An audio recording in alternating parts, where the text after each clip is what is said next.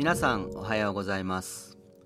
この放送は富山県白雪山善行寺よりお送りしています、えー庭のイチョウがだいぶ黄色に染まってきました、えー例年は12月初旬に紅葉のピークを迎えますが今年は少し早くなりそうです。樹齢550年ほどの大イチョウ。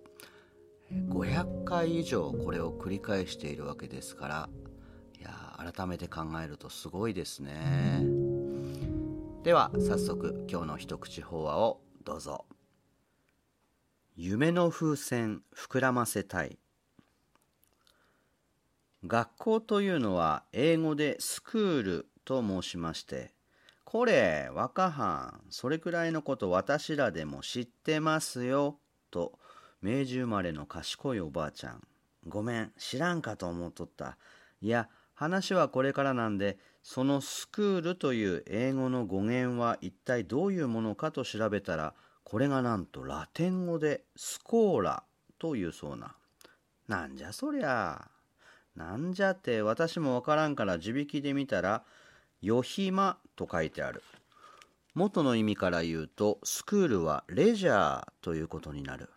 なんじゃくなんじゃく。それじゃから近頃の若いもんは遊び半分で学校行っとる。私らの頃とは大違い。教科書だって字より絵の方が多いしどうも肌に合わんわ。とおばあちゃん気に食わない様子。しかし面白いね。学校中ところは昔は暇な時しか行けなんだ。そこでよひまに通うところということでスコーラというた。いや本当にスコーラよ。もう一度と言いたいですな。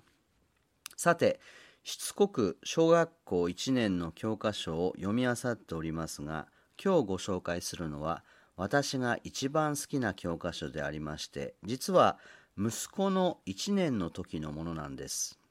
題は「仲良しの木」というの。開いてみたら大きな木の絵が描いてある。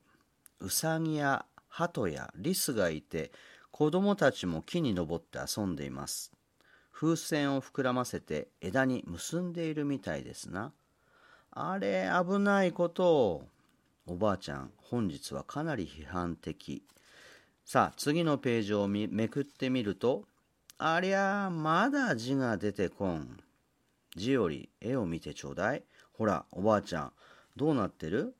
こりゃあさっきの木が飛び上がっとりますぜ。風船で浮いたんやろか。まさかこんなことあるわけないでしょうが。でやっと67ページになりますと仲良しの木は大空に舞い上がり字が出てきました。高い高い見える見える。青い空雲の上。次のページになるとさらに仲良しの木は空高く宇宙に向かって渡れ渡れ空の端お星様キラキラ。お月様ニコニコ。で最後はまた元の場所へ戻ってきてなんとさっきまでの風船がパッと真っ白な花に変わって咲いた咲いたきれいな花。これ読んでたら私涙が出てくるの。おばあちゃんわかる？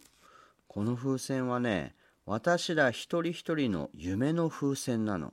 それを膨らませていたら夢は宇宙を駆け巡るわけよ。みんな仲良くして他人の風船を壊さんように気をつけたら世の中もうちょっと明るくなるんじゃないかなという願いがこもってるみたい。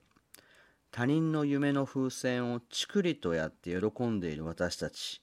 もう一遍この教科書読み直さんといかんかな。